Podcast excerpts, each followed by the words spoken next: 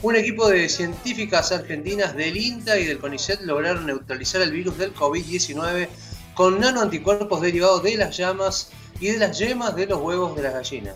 Sí, la licenciada en biotecnología y becaria del CONICET, Florencia Paván, es una de las integrantes del equipo y ya está en comunicación con Noticias al Toque para darnos detalles.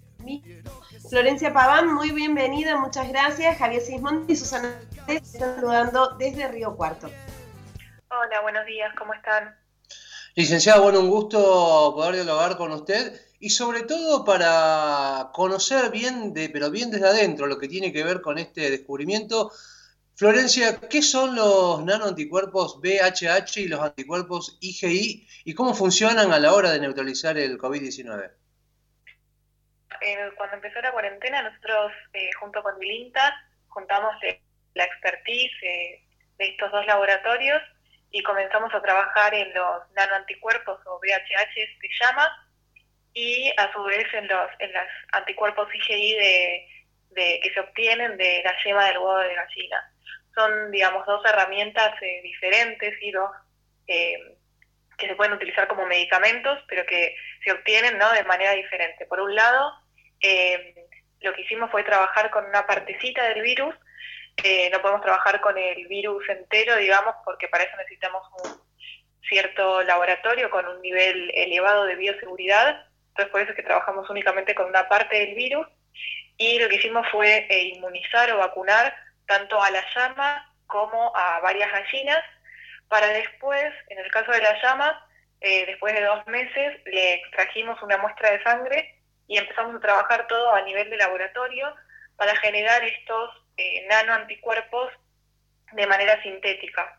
En el caso de eh, las gallinas, lo que hicimos bueno, fue recolectar eh, estos huevos de las gallinas ponedoras y em, estas IgI, lo que sucede, estos anticuerpos, es que se concentran en la yema del huevo de las gallinas y no están digamos, circulando en sangre, como pasa con nuestros anticuerpos o mismo con los anticuerpos, por ejemplo, de las llamas. ¿no? Entonces, eh, trabajamos con la yema del huevo de las gallinas, donde también obtenemos estos anticuerpos, los, se llama, los purificamos, y a partir de ahí es que empezamos con eh, diversas pruebas. Una de ellas era, bueno, estudiar si estos anticuerpos obtenidos eran capaces de bloquear la entrada del virus a la célula y eso fue lo que pudimos demostrar y, bueno, y que estamos muy contentos por eso porque es un buen indicio, ¿no? Ahora para probar en, lo que son los modelos animales y luego eventualmente en fases clínicas. Eh, Florencia, precisamente esto trasladado a eh, los humanos, digamos, ¿cómo operaría o cómo se espera que opere en relación al virus?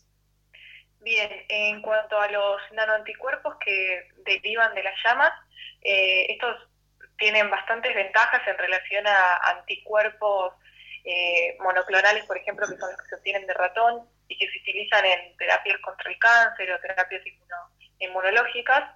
Eh, y la, una de las ventajas que tienen es que se pueden administrar por vías alternativas a la endovenosa, o sea, a través de, la sangre, que es la, más común. Entonces esto, al ser una infección respiratoria, se podría eh, dar de manera, o sea, con nebulizaciones. Eh, entonces eso hace que llegue mucho más rápido al, sitio de, infección, ¿no? Porque justamente es una infección respiratoria.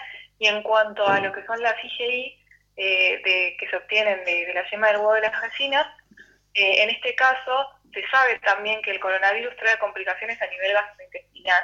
Entonces, eh, por ejemplo, con el preparado que se obtiene, porque no es que uno eh, se comería el huevo, sino que, se obtiene un, preparado, eh, bueno, estos también se podrían hacer como gárgaras en la boca y luego ingerir ese preparado, entonces también estaría, digamos, ayudando a lo que sería la, la infección que se da a nivel gastrointestinal. Bueno, por lo, por lo que uno va viendo, ¿no? Día a día con este COVID-19 y empiezan a surgir también, eh, cuando uno ve el virus, genera complicaciones en otras partes del cuerpo. Florencia, y, sobre todo teniendo en cuenta en lo que viene a futuro y con las expectativas que, genera, ¿no? Este descubrimiento, ¿cuán lejos está de que se pueda convertir en un producto terapéutico? Em, bueno, así precisión de, de tiempo, no, la realidad es que no lo sabemos lo que sí es que ahora, digamos, en muy poco tiempo, lo que estamos haciendo ahora es producir a gran escala algunos de estos anticuerpos, porque la realidad es que tenemos varios para probar en, modelos animales, en este caso sería el modelo de ratón, y a partir de ahí, con esos resultados, sí empezar eh, las fases clínicas, digamos, en humanos y estimamos que los tiempos que se estén manejando sean más o menos los mismos tiempos de eh, están manejándose para las fases clínicas de, por ejemplo, el soroquino o las vacunas.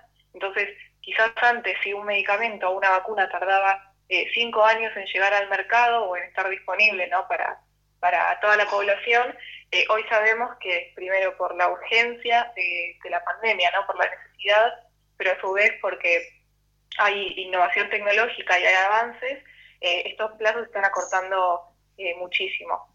Entonces, eh, esperamos, digamos, que, que sea así tan rápido.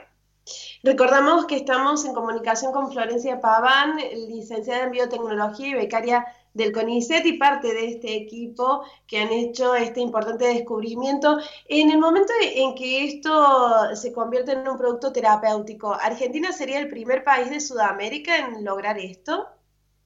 Sí, eh, la realidad es que sí. Eh, nosotros estábamos en comunicación con, con, Chile, en donde ellos también están desarrollando eh, nanoanticuerpos.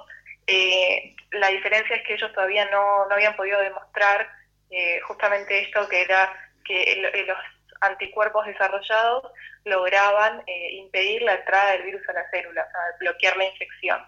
Eh, así que bueno, nos posiciona, digamos, es un gran desarrollo de la ciencia argentina y, está como al, mismo nivel que países que hoy se consideran potencias, ¿no? por así decirlo, porque estos mismos desarrollos se están llevando a cabo en Bélgica, Estados Unidos y China, y si bien quizás Bélgica eh, va un poquito más adelantado, porque tengo entendido que ya están empezando las fases clínicas con estos nanoanticuerpos derivados de llama, eh, la realidad es que tampoco es que estamos muy lejos, así que eh, es, digamos, es algo por lo que estar orgullosos.